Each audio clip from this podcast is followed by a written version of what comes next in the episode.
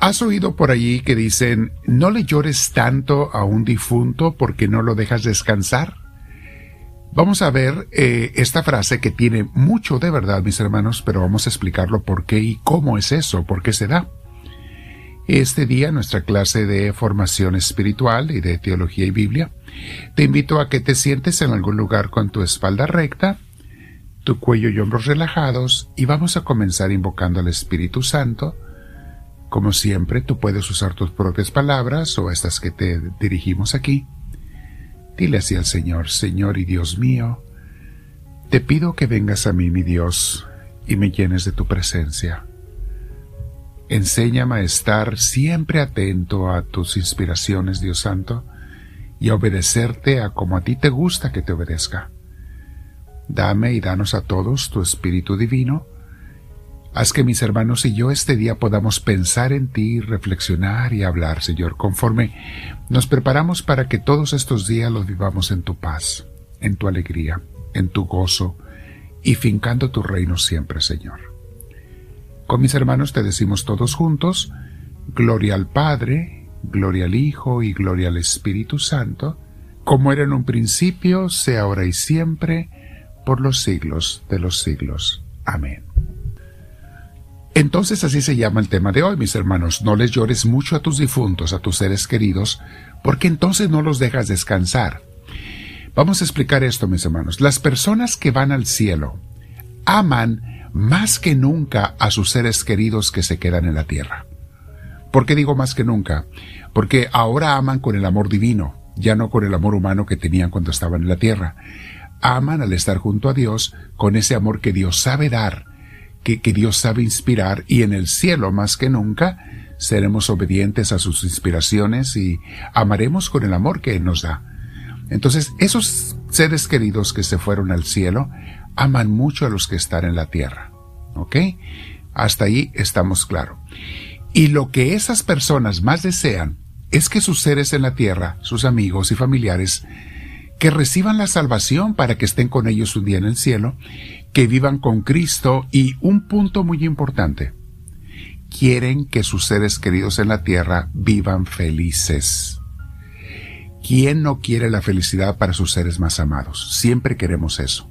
Bueno, pero si ven que su ser querido en la tierra está llore y llore y llore y llore y llore por ellos, ellos no pueden tener paz, no les puede dar gusto eso, no pueden disfrutar su cielo por estar viendo al ser querido que en la tierra está llore y llore y llore, y llorando por una forma ignorante, porque era para que estuvieran felices, si ellos pudieran hablar, si Dios les permitiera que nos hablaran, le vendrían a decir, hey, en vez de llorar debería estar feliz por mí. Alégrate que yo estoy inmensamente feliz ahora como jamás había estado. No llores por mí, gózate conmigo. Ahora, mis hermanos, por supuesto que los que estamos en la tierra nos duele cuando fallece un ser querido, pues somos humanos y sentimos, lloramos eh, por esa persona que se nos va temporalmente, y voy a resaltar esta palabra, temporalmente nos dejamos de ver. Pero cuando tenemos la fe en Dios, lloramos con paz. Es un dolor con mucha paz. Yo lo he sentido por seres muy queridos que se me han muerto. Llora uno, uno con paz, mis hermanos tranquilamente y definitivamente sin ninguna desesperación. ¿Qué esperanzas? La desesperación es contraria a la esperanza que Dios da.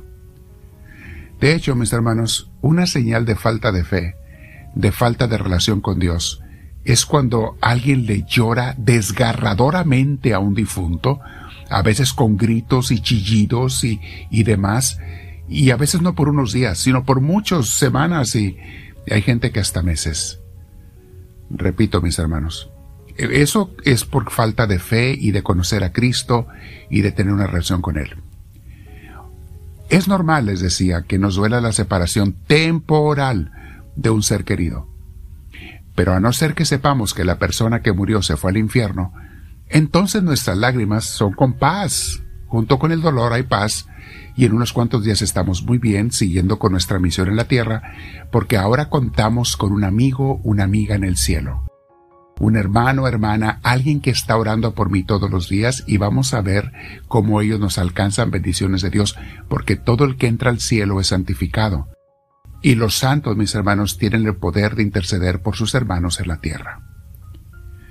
Una persona que después de un par de semanas todavía sigue llorando con amargura y lamentándose de que se le murió un ser querido y está hable y hable de él o de ella, de su desgracia de haberlo perdido y esperando consolación de los demás, es señal, mis hermanos, como les decía, de que esa persona no tiene una relación ni un conocimiento muy personal de Cristo, eh, de lo que Cristo hizo por nosotros, pero en muchas veces, mis hermanos, es una señal de egocentrismo a la gente le gusta que le estén sobe y sobe la espalda y que le estén dice y dice pobrecito, pobrecito, pobrecito, pobrecita, pobrecita, pobrecita.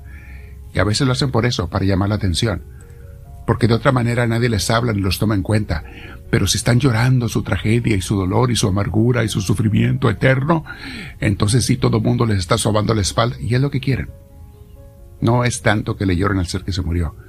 Están buscando un amor propio, una alabanza de los demás, una atención de los demás. Y definitivamente, mis hermanos, eso no es algo que Dios quiere.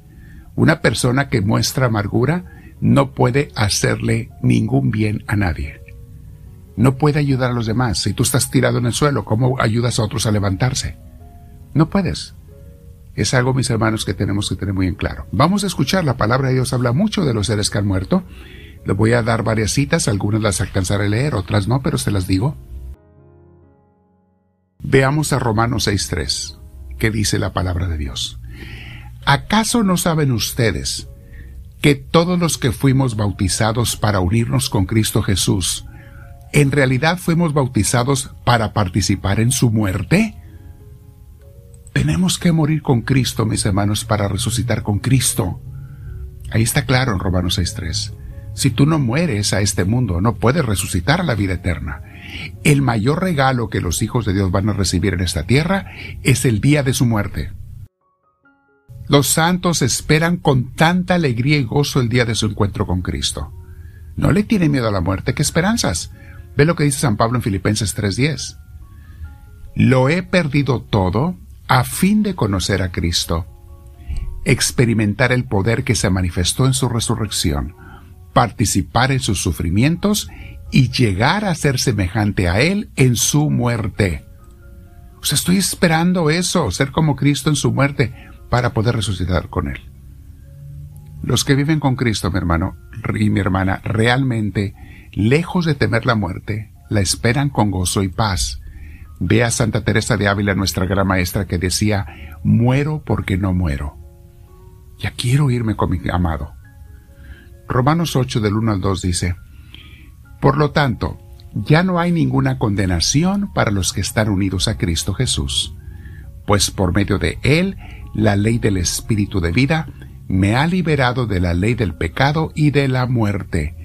Ya no hay condenación, ya no hay muerte para el que es de Cristo Jesús, porque el cuerpo muere, pero la persona vive eternamente ya no existe la muerte. Entonces, si tú ves que un ser querido se muere y era una persona de Dios, alégrate y gózate con ese hermano que ya está disfrutando la vida eterna.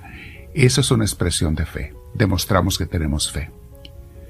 Romanos 6, del 5 al 6 dice, En efecto, si hemos estado unidos con Cristo en su muerte, sin duda también estaremos unidos con Él en su resurrección. Sabemos que nuestra vieja naturaleza fue crucificada con Él para que nuestro cuerpo pecaminoso perdiera su poder, de modo que ya no siguiéramos siendo esclavos del pecado. Palabra de Dios. ¿Se fijan? Vamos a morir para resucitar con Él. El que vive con Cristo fincando su reino como Él nos manda, sabe que la muerte, lejos de hacernos un mal, nos hace el más grande de todos los bienes, como les decía, que es el mandarnos al cielo con nuestro Padre Dios. Vean lo que dice Romanos 8, 38, 39. Pues estoy convencido de que ni la muerte ni la vida, ni los ángeles ni, los demonios, ni lo presente ni, ni lo futuro, ni los poderes, ni lo alto ni lo profundo, ni cosa alguna en toda la creación, podrá apartarnos del amor de Dios que nos ha manifestado en Cristo Jesús nuestro Señor. Nada nos separará de Dios. Mis hermanos, eso está en Romanos 8 del 38 al 39. Mis hermanos, los santos gozan la vida, pero saben que gozarán mucho más la vida eterna junto a Cristo. Filipenses 1:21. para mí la vida es Cristo y la muerte es una ganancia, dice San Pablo. La muerte no es pérdida, es ganancia, porque es vivir eternamente con Cristo. Quédate meditando, mi hermana, mi hermano. Si tú sabes de alguna persona que está llore llore llore por un ser querido que se murió, hazle escuchar estas palabras. Hazle leer las palabras de la Biblia. Y dile, mi hermana, mi hermano, mucha gente, o no se lo digas, pero si se abre, díselo. Mucha gente, mis hermanos, cuando llora por un difunto, y quizá la mayoría así por largo tiempo, no están llorando por el difunto, están llorando por ellos mismos por ellos mismos, que quieren tener al difunto junto a ellos. No es el difunto. Y es un acto de egoísmo, porque es decir, no me preocupa que, mi ser querido esté feliz, eso no me interesa. Lo que yo quiero es tenerlo conmigo, que esté junto a mí. Yo quiero ser feliz, aunque él o ella no sea feliz. Quédate pensando y meditando en esto con Dios, mi hermana, mi hermano, te invito, y dile al Señor, háblame Señor, que tu siervo te escucha.